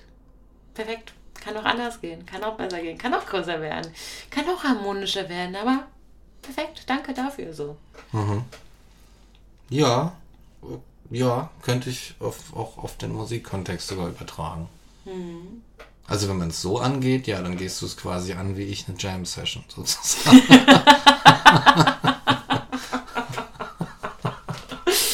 Das ist so schön. Schönes Beziehungskonzept. Ja, also das heißt, wenn wir jetzt zum Beispiel, wenn ich jetzt gerade zum Beispiel unglücklich in meinem Single-Leben bin und merkst so, boah, krass, diese absolute Erfüllung, die mir halt gerade nicht wünscht, äh, die ich mir eigentlich gerade wünsche, diese absolute Tiefe ist gerade nicht vorhanden, dann, äh, was gibt's denn, was gibt's denn für mich, für mich eine Möglichkeit eigentlich? Also, Wenn dein Single-Leben dir Mhm. zum Halse raushängt, ja, was mache ich jetzt? was du jetzt machst, oh, weiß ich nicht, was man da machen kann. Ähm, du kannst ja alles de, de facto machen. Du kannst ja, kannst du, kannst du irgendwie eine Heiratsanzeige in der Zeitung zeigen. Also du kannst alles machen quasi, ne? Also, also wenn es das Single-Leben nicht mehr ist, dann ist, ich würde sagen, das ist dann so ein Zustand, wo du jetzt quasi an, an eine Grenze stößt, die sich nicht erweitern lässt. Ja, ich glaube, also als, das ist das, wo ich gerade bin. so, ne? Mhm. Und das ist, ist schon du frustrierend. Halt sowohl in der Beziehung als auch mit dir selbst. Ne? Und dann Zeit für neue Ufer. So. Mhm. Jo, los geht's. ist frustrierend, ja. Also, Aber da muss man halt meistens, befindet man sich ja auch aus einem gewissen Grund da, wo man gerade ist. Und man muss bei seinem Mindset dann einfach anpassen. Mindset? Mhm. Ja, das kann man durchaus tun, ja. Mhm. Aber ich, vielleicht ist es, glaube ich, schwierig, dann tatsächlich nicht so richtig aus den Augen zu verlieren, was man da eigentlich machen will. Weil, naja gut, was so, so kontrolliert sollte man es vielleicht nicht angehen, ne? So irgendwie, aber einfach genau in die Richtung gehen, wo man sagt, so, hey, da ist vielleicht noch irgendwas, was ich, wo ich mich erweitern kann. Einfach verspielt sich in den Jam fallen lassen. Einfach reingehen und mal gucken. ja. Ne? Und ich finde so, ich, ich muss, es tut mir echt leid, aber das sind einfach meine, ich kann nicht so klar, anderswo klar denken als in diesen Musikanalogien. Und es kann ja natürlich auch sein, dass es dich erfüllt, wenn du sagst, oh, ich mache jetzt so ein richtiges Commitment, ich gehe in so eine richtige Band. So eine richtige Band. Ja, wir treffen uns jeden Mittwoch und Donnerstag um 18 Uhr zum Proben. Und einmal im Monat treten wir bei, bei äh, Ilses Eck auf der Bühne auf und spielen Jazzstandards oder so. Und wenn es das ist, und wenn ich das erweitert, hey, dann ist es halt das gerade im Moment. Ne? Und wenn du nach einem Jahr sagst, oh, ich kann es nicht mehr hören, den ganzen Scheiß, ich hab keinen Bock mehr, dann gehst du wieder raus. Ja, und ich glaube, da wird wieder mal daraus ersichtlich, dass für jeden Menschen zu jedem unterschiedlichen Zeitpunkt im Leben was anderes die Erfüllung des Glücks bedeutet. Ne? Und dass es einfach nicht die Lösung gibt, nicht die Antwort auf die Dinge und auch nicht die Antwort auf die Beziehungsfrage. Es, es gibt keine, keine höheren Antworten. Es gibt keine, Meta, keine Metaphysik, glaube ich. Aber ich denke schon, dass es, also ich habe es noch nicht so ganz aus den Augen gelassen zu sagen, es muss, es muss gar nichts, aber es könnte doch, ich möchte auf dem Weg dahin trotzdem insgesamt wachsen. Und mhm. nicht von einer Insel zur nächsten ja. hoppen, um dann wieder irgendwann bei der also ersten Es gibt keine Antwort, aber es gibt auf jeden Fall eine Richtung. Ne? Ja, mhm. so, es, es soll mich schon erweitern. Es soll mich nicht einfach nur in den nächsten Sturm spülen mhm. und dann in den nächsten und immer hin und her. Ich will nicht einfach im Kreis laufen, sondern mhm. ich will insgesamt trotzdem immer schon meine Grenzen erweitern mhm. und insgesamt wachsen. Mhm. So, ja. Das ist schwierig zu bewerkstelligen. Ja, ein ständiges Auf und Ab, hin und her, boing, boing, boing. ja. Ja, es ist halt alles immer so ein Wechselspiel, ne? Von Aktion, Reaktion. Und ähm, ja, Kommunikation halt ist halt genau dasselbe auch. Du, du, du gibst irgendwas rein und du kriegst irgendwas zurückgeworfen und so ist es halt immer. Du gibst irgendwas rein, du kriegst irgendwas zurückgeworfen, finde dich damit zurecht. Mhm. Ja. Auseinandersetzung halt mit den Dingen. Ja, und ich glaube halt, Beziehung ist auf jeden Fall ein großartiges Moment der Auseinandersetzung. Also es gibt, kann, kann dir sehr viel geben, um in deiner eigenen Entwicklung weiterzukommen. Aber es kann dich halt auch sehr hemmen. Ja, ich glaube, es bringt dich, es hemmt dich, wenn du, wenn es der Versuch ist, die Welt zu steuern. Und es bereichert dich, wenn es der Versuch ist, dich selbst durch die Welt zu steuern weil die Welt kannst du nicht kontrollieren. Mhm. Die macht, was sie will. Ja, das finde ich ganz, ganz, ganz problematisch, wenn man versucht, ähm, über Beziehungen so eine gewisse falsche Sicherheit sich zu erschleichen. Ne? Ja. So, ja. Die, das wird einfach unbefriedigt bleiben. Also es wird enttäuschen, glaube ich. Die Enttäuschung wird kommen bei den meisten. Außer du trügst dich so ein bisschen selbst, was, glaube ich, einige einfach tun. Mhm. Und was dann vielleicht ein Leben lang funktioniert. Aber ich, ich habe Angst vor diesem Moment, weißt du, wenn du, mhm. wenn du auf dem Sterbebett liegst, alt und runzlig, und sagst, ah scheiße, hätte ich doch mal. Jetzt liege ich hier, da ist der, der, da winkt der Sensemann und sagt, kommen Sie mal mit. Und ich sag so, ach scheiße, ich, egal was ich getan hätte, ich hätte ja mit dem sowieso mitgehen müssen dann hätte ich ja auch das probieren können und das tun können und das ausprobieren und so weiter. Warum habe ich das nicht gemacht? So bescheuert. Jetzt kann ich es nicht mehr. Jetzt sind alle Möglichkeiten aufgebraucht, wie so eine Ressource. Hm. So die Zeit als Ressource. Ist halt so ein Aber ich glaube ja nicht an Sensemann und du ja wohl auch nicht, oder? Hm? Glaubst du an den Sensemann? Den Sensemann? Mhm. Nee, aber ich glaube an den Tod. Ich glaube, dass der kommt. Ich weiß ja. nicht, bin mir nicht sicher, aber ich glaube, der kommt. Weißt du? Ich glaube es ja nicht. Du glaubst nicht, dass der kommt? Ich glaube, der Tod ist in jeder Sekunde. Das ganze Leben ah. ist ein Sterben. Der ist da, omnipräsent. Ach so. Ist eine Einheit mit dem Leben. Und ähm, ich persönlich glaube in, in Reinkarnation. Natürlich, Materie vergeht nicht. Irgendwas passiert mit dir. Irgendwas bist du, auch wenn du aufgeteilt bist in mhm. Nanoblatt äh, und ein bisschen Staub und ein bisschen Regenwurm so, aber irgendwas wirst du sein. Du warst schon immer irgendwas und du wirst schon immer irgendwas sein. Ähm, ob wir dieses menschliche Bewusstsein nochmal erlangen, weiß ich nicht. Keine Ahnung. Aber wechseln wir nicht. Wechseln wir nicht. Und vor allem sind wir nicht aus den Gedanken von anderen Menschen weg. Ähm, nee. Mm. Aber was wollte ich jetzt eigentlich hinaus? Mm, ja, ich glaube, ich glaube, der Tod ist nichts Endgültiges. Also es ist nicht so, dass du irgendwann sagst, ähm, zack, Kabel raus aus dem Fernseher, Licht ist weg, puing. Mm, der Tod ist was, mit dem befestigst du dich dein ganzes Leben. Ja, ja, definitiv. Im, Im, Moment deiner Geburt ist der Tod schon da. Mhm. So. Nichts absolut plötzliches, kategorisches, zack, Licht aus, sondern der Tod ist ein langsames Sterben ja. Von daher habe ich keine Angst vor dem Sensemann. Das gibt nicht den, den Moment, wo ich mich vor irgendwas rechtfertigen muss. Der Moment, wo ich mich vor irgendwas rechtfertigen muss, ist jetzt. Im Hier und Jetzt. Ja. Das halte ich für am klügsten. Und genau, eigentlich will ich ja genau darauf hinaus, Mhm. weißt du? Weil ich glaube, dass viele Leute sagen, ich gehe in die Sicherheit. Haha, dann habe ich alles, in, bin ich fein raus. verarscht, ne? Dann hast du dich selbst verarscht und am Ende merkst du so, ah shit, ich hätte eigentlich die ganze Zeit schon. Das ist ja das, was Mhm. ich meine. Ne? Jetzt, jetzt äh, erkenne ich das an. Aber hätte ich es mein ganzes Leben lang schon anerkannt, hätte ich ganz andere Entscheidungen treffen Ja, können. voll. So, ne? Aber manchmal muss man einfach auch, finde ich, mit sich selbst ein bisschen milde walten lassen. Ja, okay, natürlich, Verkackt. natürlich, Machen wir natürlich. nächstes Mal besser. ja, absolut. Also, man kann ja nicht immer übermenschlich handeln. So. Aber ich glaube auch tatsächlich, was mich tatsächlich als Mensch wirklich stärker macht, ist der Fakt, dass ich Idealistin bin. Und er macht mein Leben verdammt viel härter, aber der macht mich verdammt viel stärker. So. Also wirklich, weil, weil ich einfach in jedem Moment sagen kann, okay, gut, das ist, ich habe mich jetzt an meine Wahrheit gehalten. So. Nicht die ultimative Wahrheit, die gibt es nicht, aber ich habe mich an meine Wahrheit gehalten und ich kann es von mir selbst verteidigen. Und das ist, das ist gut. Und ich habe mich selbst nicht beschissen. Mann. Aber bleibst du bei deiner Wahrheit kontinuierlich? Nein, eine Wahrheit ist ja was, was ich genauso formen Ja. muss wie du dich selbst. Es wäre Ja. schlimm, wenn ich noch bei meiner Wahrheit meines 14-jährigen Ichs stehen würde. So. Ja, Aber ne? Das ich habe meine Wahrheit nur braucht. Das waren meine Sprossen, die mich vorangebracht haben. Und irgendwann merke ich so, krass, okay, ich stehe irgendwie schon auf einer anderen Sprosse. Das heißt aber auch nicht, zum Beispiel, zum Beispiel Freiheit war für mich lange Zeit ein Thema. Ne? Mhm. War, Freiheit war mein ultra Geistessprungbrett in meine Selbstverwirklichung. Das heißt aber nicht, dass ich Freiheit heute negiere, aber sie spielt für mich nicht mehr die Rolle. Sie ist nicht mehr der Untergrund, den ich im aktuellen Moment spüre, aber immer noch die Basis, weil sie hat Mhm. mich dahin gebracht. So.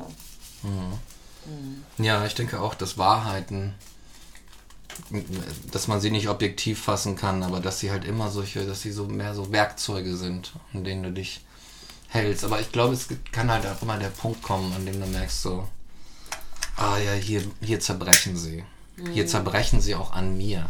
Das ist ja das Schmerzhafte. Ne? Ja. Und da sind wir schon wieder beim bei Freiheit im Spüren der Schranken. So, Mhm. boah, mein Ei ist mir zu klein geworden. Ich bin jetzt, bin jetzt kein kleines Eidotter mehr. Jetzt bin ich Küken raus in die Welt. Auch wenn es erstmal kalter draußen ist. Ja, ja. Und du schlüpfst immer und immer und immer wieder. Mhm, genau. Und deswegen sind wir wieder beim Sensemann. Da sind wir wieder. Du Ja. schlüpfst nicht nur einmal. Naja. Gerade wenn du geschlüpft bist, dann machst du so dein Ding, jetzt hier in der Welt zurecht und währenddessen bildet sich schon der Kalk um dich herum schon wieder. Und irgendwann merkst du, ah, da ist ja schon wieder eine Schale. Ah, scheiße. Und dann gehst du wieder raus und dann geht es wieder von vorne los. Und so ist immer das größere Ei und so. so, ja, so Blöd nur, wenn du dich drüber ärgerst, eine Raupe zu sein. Raupe.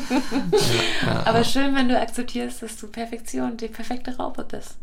Ja. Auch wenn du irgendwann Schmetterling bist. Das ist eine Raupe nichts Schlechteres als Schmetterling. So. Ja, ne? Hey, ich habe 100 Beine, schau mich an, weißt du? Ich, Geil bin ich, dann quietschgrün Ja, und ne? quietschlebendig. ich fresse hier so ein Blatt auf und bin zufrieden. Was ist los? Also, was wollt ihr von mir? So, ich glaube, wir haben uns jetzt echt gut ähm, ausgelabert, ne? Oh ja, ja, ja, ja. Also, wir haben, sind zwar vielleicht der Beziehungsfrage nicht, nicht zur allgemeinen Antwort gekommen, Nee, aber wir haben die Wege beschritten. so ist es. In diesem Sinne, Mike, es war wunder wundervoll, dass du hier heute Gast in meiner Stube warst, beim Ja. Stubentalk. Ähm, Sex auf dem Küchentisch. Von Sex hat man gar nicht viel gesprochen, ne? Nee, schade. Schade eigentlich, wollen wir noch ein bisschen über Sex sprechen? Ja, lass uns noch über Sex sprechen. Das Wir wäre doch machen noch jetzt. fünf extra Minuten Sex-Talk. Das wäre doch albern, jetzt hier nicht über Das Sex zu reden. boah, Das das geht mir auch in meiner Schreiberei die ganze Zeit so, ne? Mein Magazin ist ja ein Magazin für pluralistische Liebe und Sexualität. Ich glaube, ich habe einen Sexualitätsartikel geschrieben, noch gar nicht. Es geht nur um Liebe, die ganze Zeit. Ja, ne, warum redet man nicht mehr über Sex? Das der- ist des, des Titels noch nicht würdig, was wir hier abgeliefert Also haben. wirklich, wir reden, wir also, reden hier nicht über Sex, das kann Also. nicht wahr sein. Ja, Ah. Sex, das ist eine tolle Sache. Und was, also guck mal, ich meine, allein deswegen lohnt sich eine Beziehung schon. Das Ja, ist das auch, glaubst du, die Sache, die hält uns immer wieder fest. So. Deswegen fallen wir immer wieder drauf rein, ne? Ja, ja, ja, ja. Also, aber ich weiß, ich glaube nicht, dass, das, dass, dass, dass äh, eine Beziehung eine notwendige Bedingung für guten Sex ist. Nee, aber es ist halt Vergleich Kühlschrank versus Späti. ich verstehe. Ja. Aber trotzdem glaube ich, was, was erzähle ich in der Beziehung? Was heißt Beziehung? Ich glaube schon, dass man eine gewisse Beziehung zueinander braucht, um guten Sex zu haben. Also um nicht nur so eine körperliche mhm. Sache daraus werden zu lassen, mhm. sondern dass du schon so eine, eine gewisse Vertrautheit zueinander haben musst. In gewisser Weise aufeinander eingestellt. Wie beim Musikmachen. Aber das Ding ist ja auch manchmal, du hast es bestimmt auch schon erlebt, dass du nicht mit dem Bandkollegen, mit dem du schon am längsten spielst, die beste Musik machst, sondern dass es manchmal Menschen gibt, mit denen ist es einfach schon ab dem ersten oh, ja, Mann. Ding perfekt. So, manchmal oh, hat man das. Also das, da ist auch wieder das Ding, du brauchst nicht unbedingt diese krasse Verbindung, die du durch ewig viel Gespräche und Tiefe erarbeitest. Mhm. Und manchmal ist sie einfach da. Ja, so. das ist, das stimmt. Manchmal ist es einfach da. Ja, das passiert auch. Du mhm. lernst irgendwen kennen und ähm, du legst los und du merkst so, oh mein Gott, ja, du spielst irgendwas und es kommt irgendwas zurück, wo du denkst, oh mein Gott, genau das, ja. Und dann machst du, mhm. bam, bam, das und dann die andere, ja, genau das. Und so geht es hoch. Und genau so steigert sich hoch. Und dann wird daraus, denke ich, nämlich genau auch wiederum diese Jam-Session-Magie. Die kann daraus werden. Und so eine Beziehung oder irgendein, ein, ich glaube, es gibt kein Patentrezept dafür, schon gar nicht in bestimmten Beziehungsformen, die da, da so ein Garant für sind. Mhm. Menschen arbeiten manchmal ewig, jahrelang an ihrer Sexualität und es ist trotzdem nicht für beide irgendwie befriedigend. Mhm. So. Aber was macht denn einen guten Sex aus? Ich glaube einfach ganz genau das. Tatsächlich, dass man im eigenen, ja, sein eigenes Ding spielen kann mhm. aber in Harmonie mit jemand anderem. So, also dass ich auch nicht nach deinem Takt spiele und du nicht nach meinem Takt spielst, mhm. sondern jeder einfach mal selbst ist und sich einfach fließen lässt und im mhm. Moment hingibt. Und Hingabe ist, glaube ich, ein ganz oh, wichtiges das Thema. Ist absolut wichtig. Das ist der Shit. Hm. Also ich für meinen Teil habe das Wort Hingabe vor kurzem ganz neu entdeckt. Ne? Hm, ich habe mich viele Jahre wirklich ähm, in der devoten Position versteckt und musste feststellen, das ist echt ein Versteck. Mein Schneckenhaus. Ich bin hier in der Submissive-Situation nicht unbedingt aus freiem Willen, sondern aus Angst heraus, in die Aktivität zu gehen. Ne? Mm. Das war für mich schon mal eine sehr, sehr wesentliche Erkenntnis. Aber ich habe mich in meinem Leben immer mehr in diese wirklich in dieses wirkliche Ich hineingearbeitet, was wirklich mein Takt ist. Ne? Und ähm, bin ein wahnsinnig hingebungsvoller Mensch habe aber immer noch so ein bisschen meinem alten Gedanken hinterher begeistert. Boah, du, du nimmst so viel, ne? du gibst gar nicht so viel. Ist es jetzt gerade Faulheit oder sowas, dass du es gerade so empfängst? Bis mir plötzlich aufging, dass in dem Wort Hingabe das Wort geben steckt, verdammt nochmal. Das ist so ultra geil. Also auch wenn ich wirklich der empfangene Teil bin, gebe ich ja ganz viel dadurch, dass ich zulasse zu empfangen. Ja, es geht, ich glaube nämlich, es geht gar nicht so konkret darum, was du tust mhm. bei der Sexualität. Aber nur, dass du offen bist und empfänglich bist für das, was in der Interaktion passiert, ne? Ja, erstens das und zweitens und dass du halt auch dich und das, was du tun willst, in dem Moment tatsächlich hingibst, der mhm. anderen Person hingibst. Mhm. Hier, that's me, das bin ich. Mhm. Ich gebe mich hin. Und das kann halt alles, das kann sehr ruhig sein, das kann sehr still sein, das kann auch sehr wild sein, das kann auch sehr laut sein, das kann alles Mögliche sein.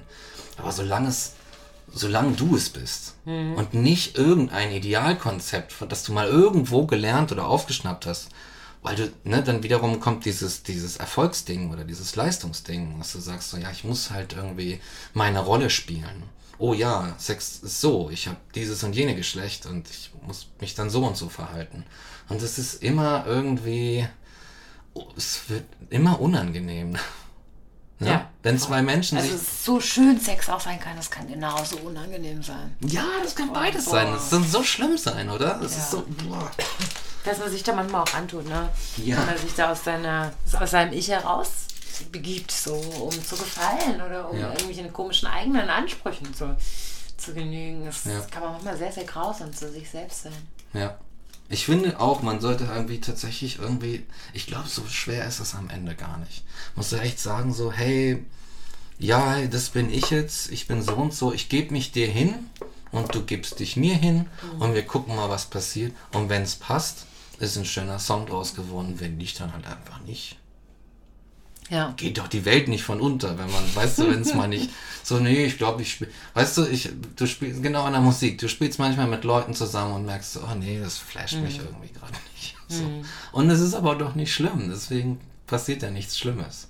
Weil da in der Musik herrschen diese ganzen, diese ganzen Sachen nicht. Dieses, oh mein Gott, nein, ich wurde jetzt nicht begehrt oder sowas. Weißt du? Ja. Und dann ist es nicht so schlimm. Aber im, im Sex machen wir uns irgendwie so, weil wir immer noch so, weiß ich nicht, da sind vielleicht noch so ein paar kirchliche Sachen irgendwie so im Hinterkopf oder so. Äh, und dann machen wir uns so einen großen Kopf und das, das hindert uns eher daran, uns hinzugeben, einander hinzugeben und einfach so zu akzeptieren und zu sagen, wir sind hier und jetzt in diesem Raumzeitpunkt mit unseren Leibern und äh, unseren Bedürfnissen und, und dem ganzen Kram und wir gucken einfach mal, was passiert. Ja, das ist, glaube ich, was ich so schön finde an deiner Gem, an deiner Gem-Metapher. Weil ich finde zum Beispiel diese Spielmetapher, Mhm. die bringt für mich nochmal ein ganz anderes Feld mit rein. Spiel ist oftmals so besetzt mit Gewinn. Ne? Ja. Ich möchte hier meine, meine Ziele erreichen. So. Und dann ist es oftmals was, was gegeneinander ist. Ich finde, es gibt auch so quatschige Spiele auf dieser Welt. Fußball zum Beispiel. Absolut. Voll gegeneinander. Bullshit. Das Ja. wirklich Schöne, was im Fußball passiert, ist, dass du für eine Mannschaft bist, dass du miteinander bist. Es geht nämlich auch ohne das ein- gegeneinander zu sein. Du Ja. brauchst keine zwei Mannschaften. Du könntest einfach eine Fußballmannschaft sein und ein geiles Spiel machen. So, ganz auf jeden Fall. Es gibt einfach auch Sportarten, die dieses Konkurrenzdenken eben gar nicht mit unbedingt drin haben. Die sind mir persönlich sehr viel lieber. Und ich finde, wenn man zum Beispiel Sex als Spiel betrachtet oder ein zwischen, menschliches Zwischenspiel irgendwie so als Spiel betrachtet, kann das auch manchmal echt tückisch sein, weil es dann ausbeuterisch werden könnte. Oh ja, auf jeden Fall. Aber deswegen finde ich eigentlich ein Jam ist ein richtig schönes Wort dafür, auch für guten Sex. Ja. Guter Sex ist ein Jam. Genau. Und der Spielbegriff passt in die Analyse dieser Sache wunderbar herein. Weil in der Musik gibt es keinen Gewinn. Du kannst da, das ist ein Spiel, das, das Musizieren, in dem es keine Gewinner geben kann, einfach. Das geht nicht, das ist nicht im Konzept mit drin. Aber wenn du ein kompetitives Spiel aus dem Sex machst oder ein, ich bin so ein geiler Typ, weil ich Sex habe oder sowas, dann kannst du nur verlieren. Das ist ja der Witz dabei. Dann ist es Ja, immer dröge und, und ich meine, ich habe selber, ich bin so, ich bin halt irgendwie männlich sozialisiert worden und dann auch noch so in einem, in einem, in einem so einem Unterschichtenmilieu.